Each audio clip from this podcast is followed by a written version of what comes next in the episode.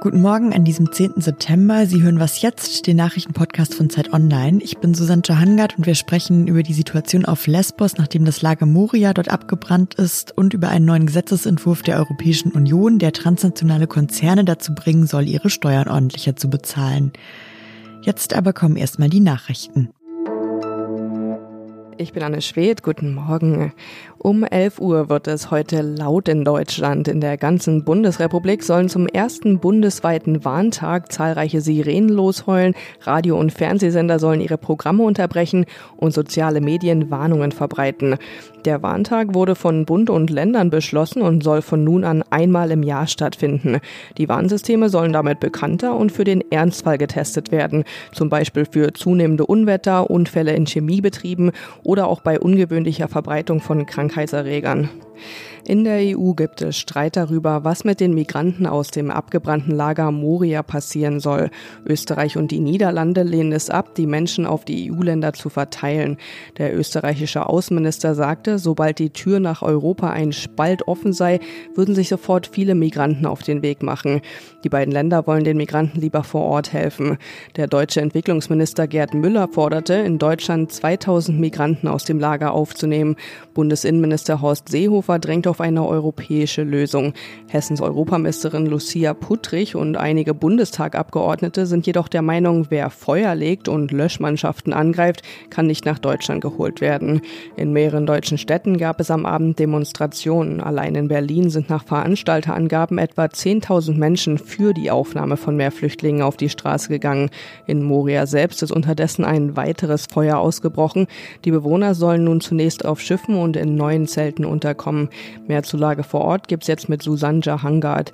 Redaktionsschluss für diesen Podcast ist 5 Uhr. Diese Podcast-Folge wird präsentiert von Ford. Vielleicht ist sogar schon jemand auf dem Weg dorthin.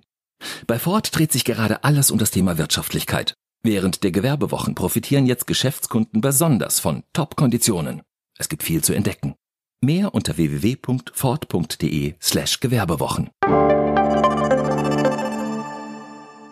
In der Nacht von Dienstag auf Mittwoch ist Moria quasi komplett abgebrannt. Das Lager, über das schon lange geredet wird, das überfüllte Flüchtlingslager auf der griechischen Insel Lesbos. Seit Jahren wohnen dort viel zu viele Menschen. Eigentlich hat es Platz für ungefähr 3000 Geflüchtete. Zuletzt waren da ungefähr 12.600 Menschen untergebracht, also mehr als viermal so viele.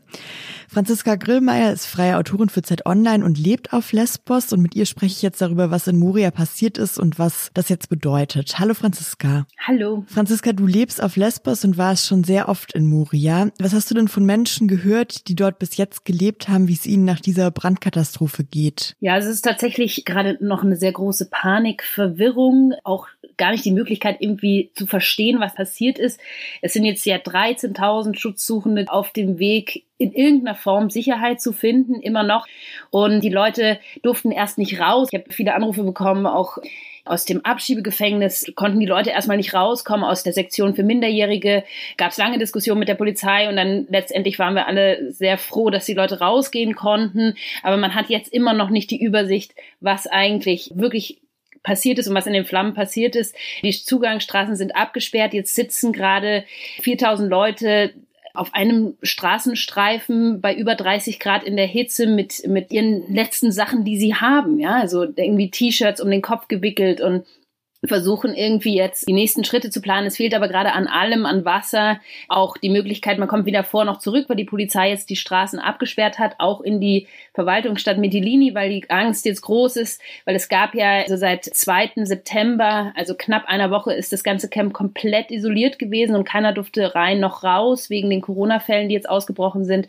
Und ja, dementsprechend ist jetzt gerade der absolute Notstand auch ausgerufen und die Leute warten einfach gerade drauf, wie es weitergehen soll. Und viele sind einfach auch vor Erschöpfung jetzt in den Feldern zusammengebrochen, schlafen. Und was ich jetzt von humanitären Helfern auch vor Ort mitbekomme, ist, dass sie halt einfach gerade versuchen, äh, mit aller Kraft das Nötigste zu leisten, ja, und vorzudringen zu den Leuten. Hat dich diese Katastrophe denn jetzt überrascht? Nein, leider nicht. Also, ich meine, natürlich konnte ich auch gar nicht glauben, als ich das dann gehört habe, was passiert ist, aber es ist tatsächlich das vorhersehbare Ergebnis einer europäischen Politik, die mit allen Anstrengungen die Grenzen vor Geflüchteten verschließt und damit die Genfer Flüchtlingskonvention, also eigentlich das Herz des humanitären Völkerrechts, komplett ausgehebelt hat. Und das schon seit Wochen und Monaten. Und dass das jetzt passieren konnte, ich meine, die Menschen leben da so dicht gedrängt, ja. Es gibt kein laufendes Wasser, immer noch keine durchgängige Elektrizität, keine ausreichende medizinische Versorgung oder rechtliche Hilfe. Also das wissen wir alles.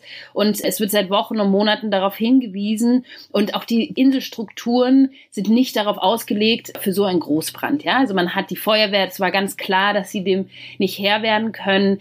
Auch die Polizei waren absolut überfordert mit der Situation. Und jetzt sind 13.000 Menschen gerade auf der Straße Straße und das war leider abzusehen, dass irgendwann so eine Riesenkatastrophe kommt. Und diese Katastrophe, wie sie jetzt passiert ist, passierte in jedem Tag im Kleinen schon im Camp. Ja, ob das jetzt kleine Brände waren, ob das Menschen, die mit Tuberkuloseerkrankungen nicht ins Krankenhaus gehen konnten, ob das jetzt der Corona-Ausbruch war. Das ist seit Jahren das Thema und es war schon ganz oft so, dass Leute an Bränden auch gestorben sind und die Situation wurde nie verbessert. Es gab deswegen nicht mehr Ärzte, sondern im Gegenteil, die humanitäre Hilfe wurde auch von der griechischen Regierung immer weiter eingestrengt und äh, das ist jetzt das Ergebnis von einem unglaublichen europäischen Versagen. Du hast jetzt gerade schon gesagt, 13.000 Menschen stehen jetzt auf der Straße. Was erwartest du denn jetzt von der EU und auch von der deutschen Bundesregierung vielleicht als Reaktion? Also die Menschen, ja, die stehen jetzt mit Hab und Gut auf der Straße und die müssen sofort in Sicherheit gebracht werden. Das kann alleine jetzt Griechenland nicht stemmen. Das haben sie ja auch in den letzten Wochen und Monaten und Jahren gezeigt, dass das auch gewollt ist, dass es nicht gemanagt wird. Und ja, da muss jetzt eine EU-Koordination stattfinden, die so schnell wie möglich jetzt die Menschen menschenwürdig unterbringen kann. Und es braucht einfach ja schnelle Lösungen jetzt. Wirklich die Evakuierung von den geflüchteten Menschen auf das Festland und dann auch die Umverteilung in andere EU-Staaten und vor allem einfach jetzt auch zu gewährleisten, dass die Griechen jetzt einfach auch die Unterstützung haben in diesem Emergency Response, ja, also in dieser Erstversorgung, dass man einfach wirklich schaut, dass die humanitären Akteure jetzt vor Ort auch ungehindert zu den Leuten kommen können, erste Hilfe leisten können, Zelte aufbauen können und die Menschen einfach versorgen können. Vielen Dank, Franziska, für die Einschätzung. Danke auch.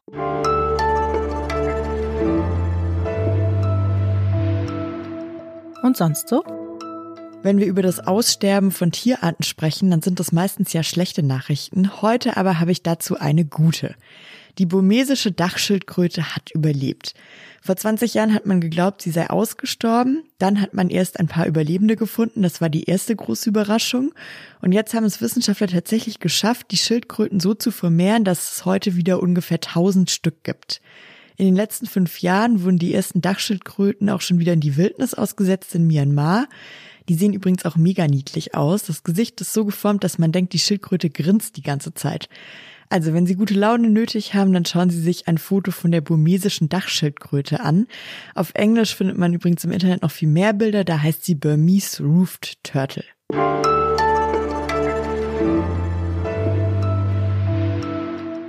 Die Regierung der Europäischen Union verhandeln derzeit über einen Gesetzesentwurf der Kommission, der helfen soll aufzudecken, wenn transnationale Konzerne ihre Steuern nicht ordentlich zahlen. Harald Schumann hat dazu mit Kollegen für Zeit Online recherchiert. Er ist Teil von Investigate Europe, einem Zusammenschluss von Journalisten europäischer Länder. Hallo Harald.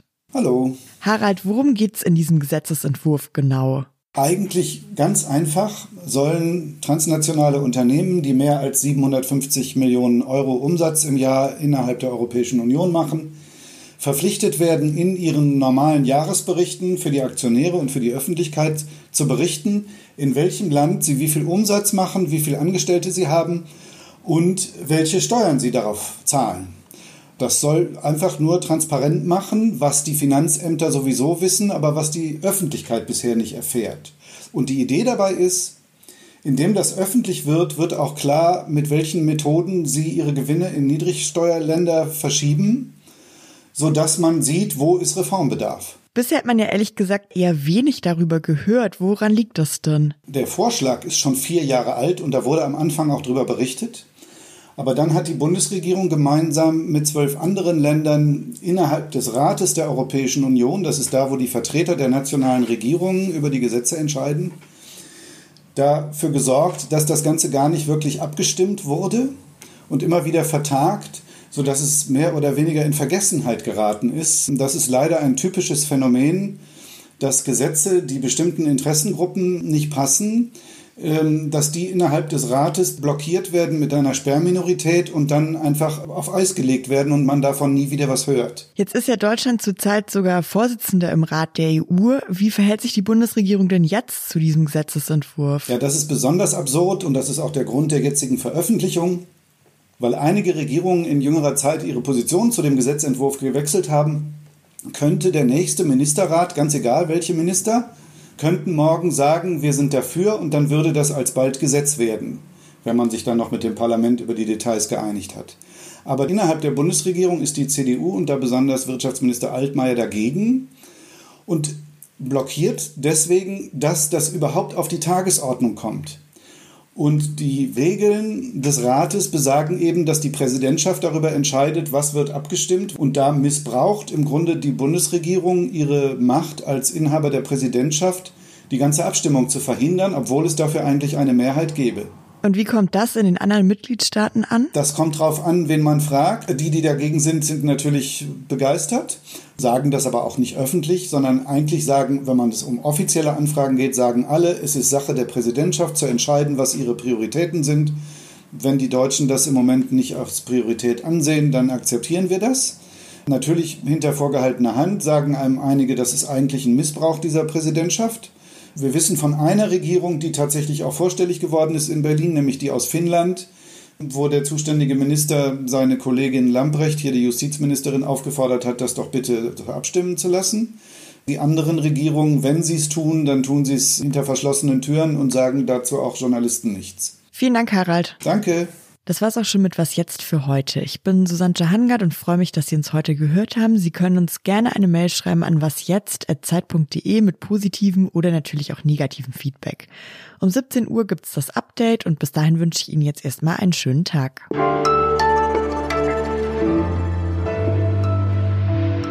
In welcher Steueroase würdest du gerne mal Urlaub machen? Auf den Bermudas. Da bin ich noch nie gewesen. Da soll es sehr schöne Strände geben und ähm, in der Regel auch sehr gutes Wetter.